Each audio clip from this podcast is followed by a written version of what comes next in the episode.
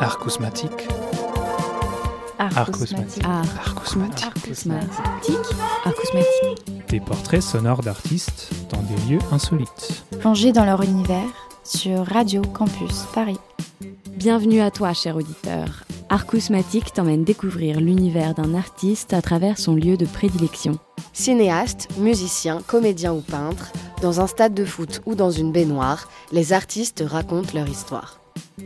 Thomas David est de ces artistes qui ne se contentent pas d'une seule casquette. Musicien, dessinateur, chef de label et en parallèle architecte, dans ses pratiques, le Montreuillois est aussi protéiforme qu'il est expérimentateur. Un vendredi midi, il nous emmène au centre de danse le 104, dans le 19e arrondissement de Paris.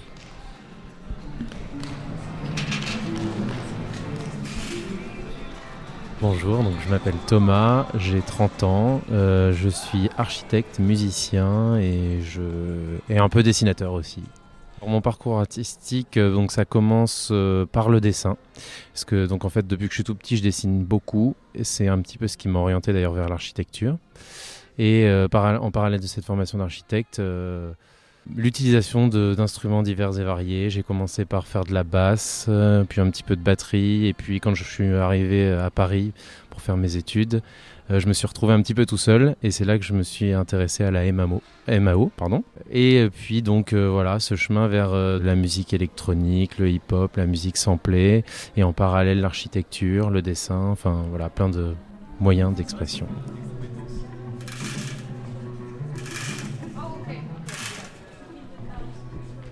J'ai souvent tendance à dire que c'est en gros, je fais la musique que j'aimerais bien écouter.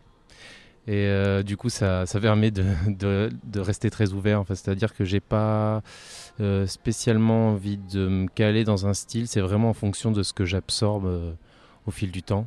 Au début, je faisais des instruments de musique et je traînais avec beaucoup de musiciens. Donc là, c'était plus du funk, du jazz. Ensuite, euh, il y a eu le hip-hop, très inspiré par euh, le mouvement euh, Lo-Fi Beat de Los Angeles, Mind Design, Knowledge, toute cette clique de, producteurs qui, qui prenaient vraiment des, bouts de samples un peu dans la généalogie de ce qui se faisait avant, du J.D. là et tout ça, mais de manière plus déstructurée, plus destructive. C'est là que j'ai commencé à m'intéresser vraiment aux samples.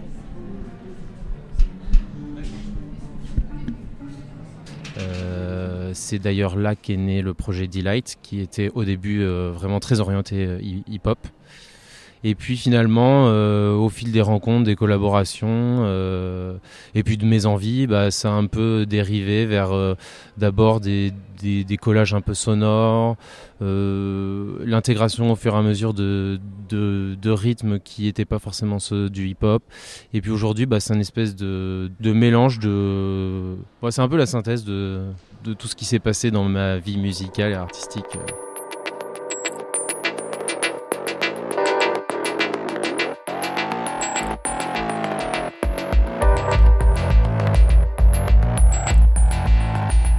Vendredi 26 euh, octobre, j'ai sorti une cassette, un album qui s'appelle Expert. Et ce- cet album Expert, c'est euh, tourné autour de la musique séquencée et euh, synthétique. Donc, euh, c'est-à-dire que là, ces deux dernières années, je me suis intéressé vraiment aux machines, aux synthétiseurs, aux boîtes à rythme. euh, et en gros, euh, je me suis euh, plongé un petit peu dans, le vocabulaire de ces instruments. Et, euh, et ça a donné ce projet qui s'appelle Expert.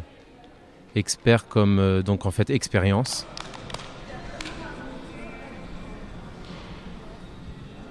Je me suis surpris euh, à manipuler les machines et à, dé- à- découvrir des sons. euh. En fait, c'est un peu particulier avec les synthétiseurs et les boîtes à rythme, c'est qu'il y a vraiment ce délire d'automatisation un petit peu. C'est-à-dire qu'on programme un peu, on programme les choses et puis en fait, ça tourne en boucle et on modifie quelques paramètres. Et, du coup, il y a des choses qui naissent un peu spontanément sans qu'on les ait déci- euh, sans qu'on les. En gros, ce qui se passe, c'est que on se laisse très facilement surprendre par la machine. Et du coup, euh, il y a beaucoup de choses, beaucoup des morceaux qui sont issus de trucs complètement aléatoires. Et puis finalement, à manipuler un petit peu les boutons, ok, je vais vers cette zone, euh, je vais vers celle-ci, ou ça commence à rugir, c'est trop fort, je baisse. Et ben finalement, on se met à construire un morceau sans l'avoir euh, décidé et à la fin on a un truc de 4 minutes où il s'est passé plein de trucs et on est là waouh incroyable Accès salle 200 sur votre droite. couloir sur votre gauche. Accès toilette à droite dans ce couloir.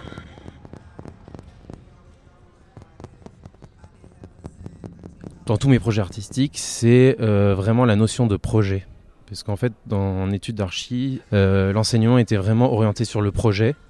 C'est-à-dire que quels que soient finalement les médiums ou le résultat, ce qu'on nous a appris, c'est euh, vraiment articuler les choses entre elles pour que ça forme une, ça forme une cohérence. Structurer son propos, à essayer de lui donner une cohérence pour, pour finalement alimenter, le, alimenter la création.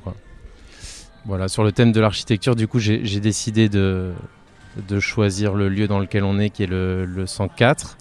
C'est un lieu qui m'avait euh, pas mal inspiré pendant mes études. Ce que je retiens de cet endroit, c'est vraiment euh, que, un, c'est une réhabilitation, donc c'est un projet qui arrive à faire de l'architecture contemporaine avec quelque chose de préexistant, et ça c'est quelque chose qui, qui m'intéresse énormément dans l'architecture et aussi dans, dans, la musique, puisque je parlais tout à l'heure de sample, la notion de, de sample. Euh, fait un peu un écho à ça. On prend quelque chose de, qui, est, qui, est, un peu existant, on lui, donne, on lui donne une autre forme, une autre interprétation. Et la deuxième chose que j'aime bien dans ce projet, c'est que c'est un espace public couvert. Et euh, c'est assez difficile de faire marcher des espaces publics couverts, même enfin, que ce soit pour le fonctionnement, pour euh, l'utilisation. Et là, je, trouve que c'est assez. Enfin, à chaque fois que j'y vais, moi, je suis je suis assez impressionné de, voir à quel point les, gens sont, sont à l'aise dedans, s'approprient le truc.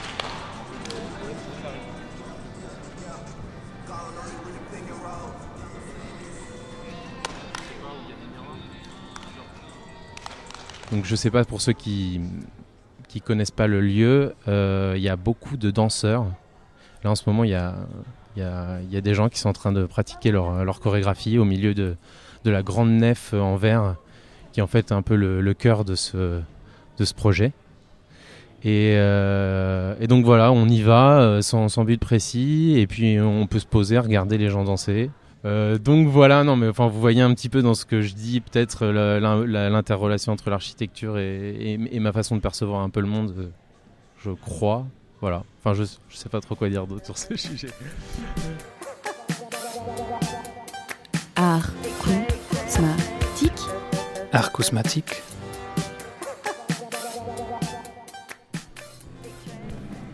Est-ce qu'on monte? Ou pas? C'est peut-être un peu on va peut-être gêner les danseurs si on monte. Avec euh, POBO qui est mon grand collaborateur de, de musique.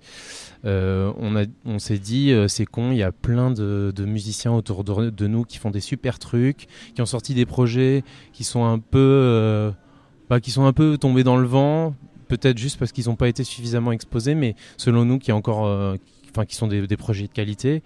Et du coup, on s'est dit, on va faire un catalogue pour recenser un peu tous ces projets et quand on, quand il y en a qui nous plaisent vraiment ou que c'est une forme de, ou que c'est quelque chose de, très frais ou que c'est pas encore sorti, on décide euh, d'y investir de, l'énergie, éventuellement de l'argent, de, de, le réaliser, enfin de le sortir en version physique.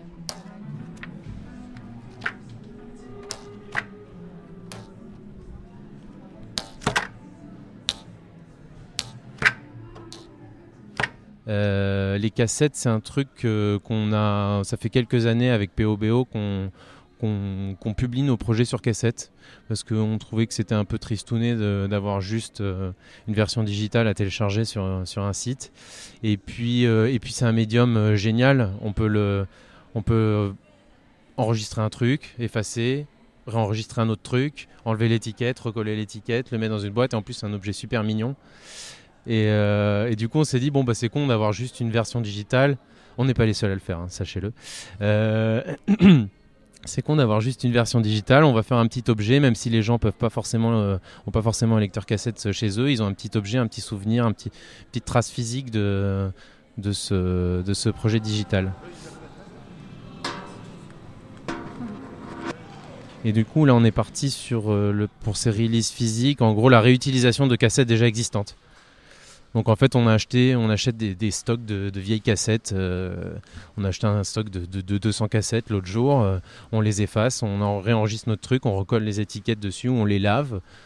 Du coup, c'est vraiment un petit presque un petit travail de, restauration parfois, de, de replier la bande dans le bon sens ou de vérifier aussi euh, quelle est la, la, la durée exacte de la cassette parce qu'il y a certaines cassettes où ça fait euh, 23 minutes par phase. euh, donc il y a un petit travail d'observation, euh, de recensement et tout ça, c'est que je- que j'adore moi parce que euh, comme je vous le disais tout à l'heure en archi, j'aime bien la réhabilitation, réutilisation et du coup j'ai l'impression de m'y retrouver un petit peu dans cette démarche. Oui, j'ai complètement zappé de dire le nom de label, c'est vrai. Euh, donc ça s'appelle Abri. Euh, abri, parce que l'idée, bah, je crois que je l'ai assez bien expliqué, c'est vraiment de, faire un, abri pour euh, tous nos, amis et que sous cet abri, bah, il y ait tous ces projets et que quand on va dans cet abri, on retrouve tout ça. Et donc pour l'instant, ça s'appelle Abri catalogue audiovisuel, pour rester large.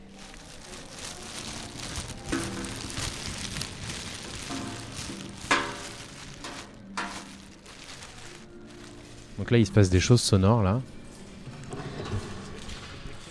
Euh, alors, je vais décrire de manière très simple ce que je vois. Je vois une scène avec des espèces de lampadaires en forme de gouttes et de sphères. Et il y a une jeune femme qui est assise sur une chaise au milieu. Et cette scène est encerclée par quatre enceintes qui diffusent des. Bah, ce que vous entendez là en fait. Donc, j'ai pas du tout de.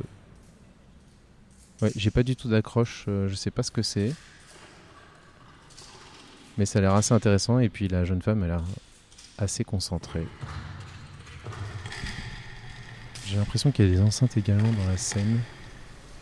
Donc c'est une installation scénique sonore et sonore de Dimitri de Perrault.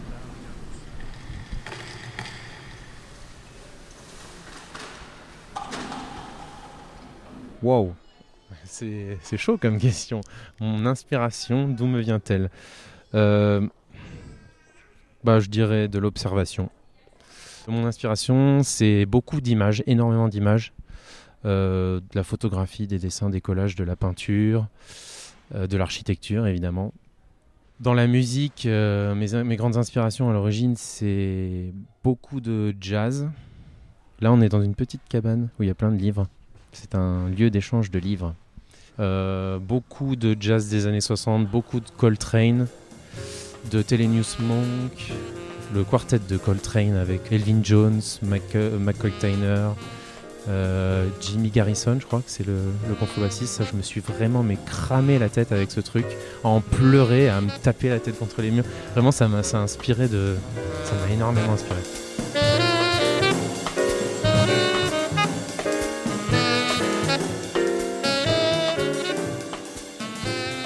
Et puis après, euh, les choses euh, abstraites, les collages sonores, les samples. J'aime bien la musique euh, qui, euh, qui fait surgir des, faux souvenirs un peu. Qu'est-ce que je pourrais citer comme grande influence? Les gens qui m'entourent aussi. Bah, POBO, là mon, mon, mon partenaire de musique. Rulio, beatmaker de, Montreuil.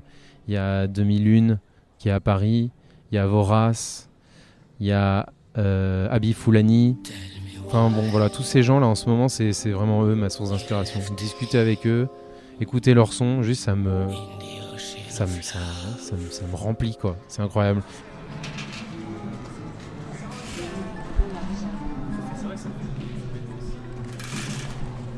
Mon bruit préféré En ce moment, euh, je dirais que c'est la sinusoïde euh, parfaite du synthétiseur. C'est un son neutre en fait. Je me définis pas spécialement comme artiste. Mais bon, après, ça, c'est peut-être un- une déformation professionnelle de l'architecture, où euh, quand on travaille avec des gens, il y a le maçon, le charpentier, euh, le couvreur, l'électricien. Je préfère énumérer les trucs que je fais plutôt que dire que c'est sous le chapeau d'un artiste. Mais on verra, peut-être que je prendrai la grosse tête et je dirai, ouais, je suis, je suis artiste.